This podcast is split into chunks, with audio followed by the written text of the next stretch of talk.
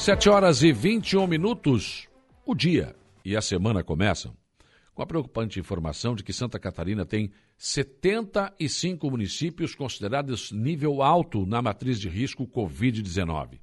Os dados são do governo do estado e a atualização é da última sexta-feira. Entre os em alerta máximo estão Florianópolis, Blumenau, Joinville, Chapecó e Laguna. Em específico, a incidência de casos cada 100 mil habitantes, 38 municípios estão em alerta máximo, 63 em médio e 194 em nível baixo. Já em relação à hospitalização por síndrome respiratória aguda, 20 cidades estão em nível alto. Em respeito uh, específico à incidência de casos, a cada 100 mil habitantes, 38 municípios estão em alerta máximo, 63 em médio e 194 em nível baixo. Já em relação à hospitalização por síndrome respiratória aguda grave, 20 cidades estão em nível alto. Mas, enquanto isso, a vacinação completa contra a Covid-19, duas doses ou dose única, está com cobertura maior que 85% em 193 municípios. Quatro cidades mantêm esse nível abaixo dos 60%. Já em relação à aplicação da dose de reforço, apenas 10 cidades alcançaram nível maior que 85% de imunização. No estado, 186 municípios não passam de 60% na cobertura. E com o tempo bom a semana que passou inteira, a Secretaria de Obras de Aranaguá trabalhou duro na recuperação de ruas e estradas que estavam em péssimas condições após as chuvas que caíram durante mais de uma semana. O vice-prefeito Tano, que sempre auxilia os trabalhos na Secretaria de Obras, tem sido incansável e decisivo no trabalho. Aliás, as máquinas não pararam nem mesmo no sábado, aproveitando o tempo bom e a temperatura que chegou a quase 30 graus. Por falar em obras, mais uma ordem de serviço foi assinada pelo prefeito de Araranguá, César César, na tarde da última sexta-feira. Ele autorizou a empresa Concretubos, obras de urbanização, a dar início à execução da pavimentação com lajotas de concreto e drenagem pluvial na rua Renata Carbone... Renato Carboneira, trecho com extensão de 508,62 metros, uma área de 4.260,24 metros quadrados, localizada no bairro Polícia Rodoviária. O valor total da obra é de R$ 511.191,61 e o prazo de execução da obra é de quatro meses. E o Demutran está somente lembrando aos usuários que de hoje, de, de, hoje, né, a partir até o dia 8 de julho, os balseiros estarão fazendo o curso especial de segurança de embarcações de passageiros. Assim, a balsa não vai funcionar nesses dias. A equipe vai estar na Capitania dos Portos, que é no município de Laguna, em treinamento. Foi realizado na tarde da última sexta-feira o 13º workshop que discutiu e tabulou ações para a sequência da elaboração do Plano de Desenvolvimento Socioeconômico da MESC. E foi em Maracajá desta vez. Projetou a cidade para os próximos 10 anos. O evento organizado pela Unesco via Google Meet contou com a participação do prefeito Aníbal Brambila, da secretária de Administração e Finanças Rejane Pereira, do presidente da Câmara de Vereadores Rodrigo Xavier da Silva, de diversos diretores de departamentos, entidades representativas e da população. Com a mediação do integrante do Observatório Social da Unesco, Douglas Lefa, os participantes tiveram a oportunidade de participar e iniciar a construção estratégica visando o futuro até 2033.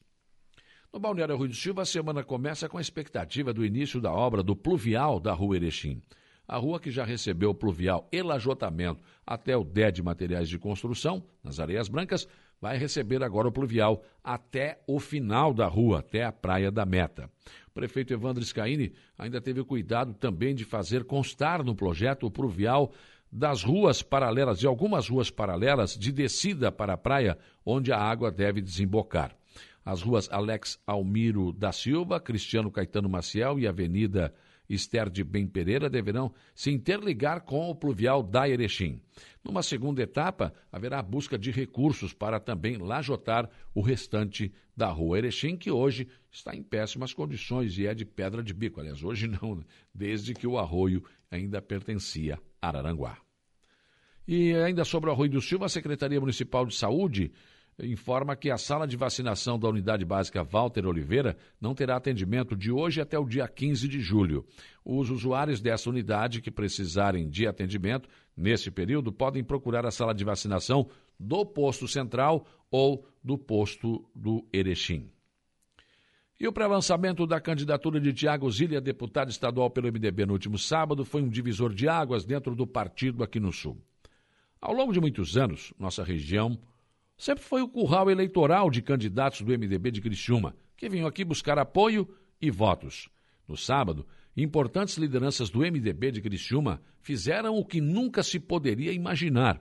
E o, o ex-deputado estadual Manuel Mota que o diga, né? O Mota foi candidato muitos anos contra a entrada aqui do seu próprio partido, né?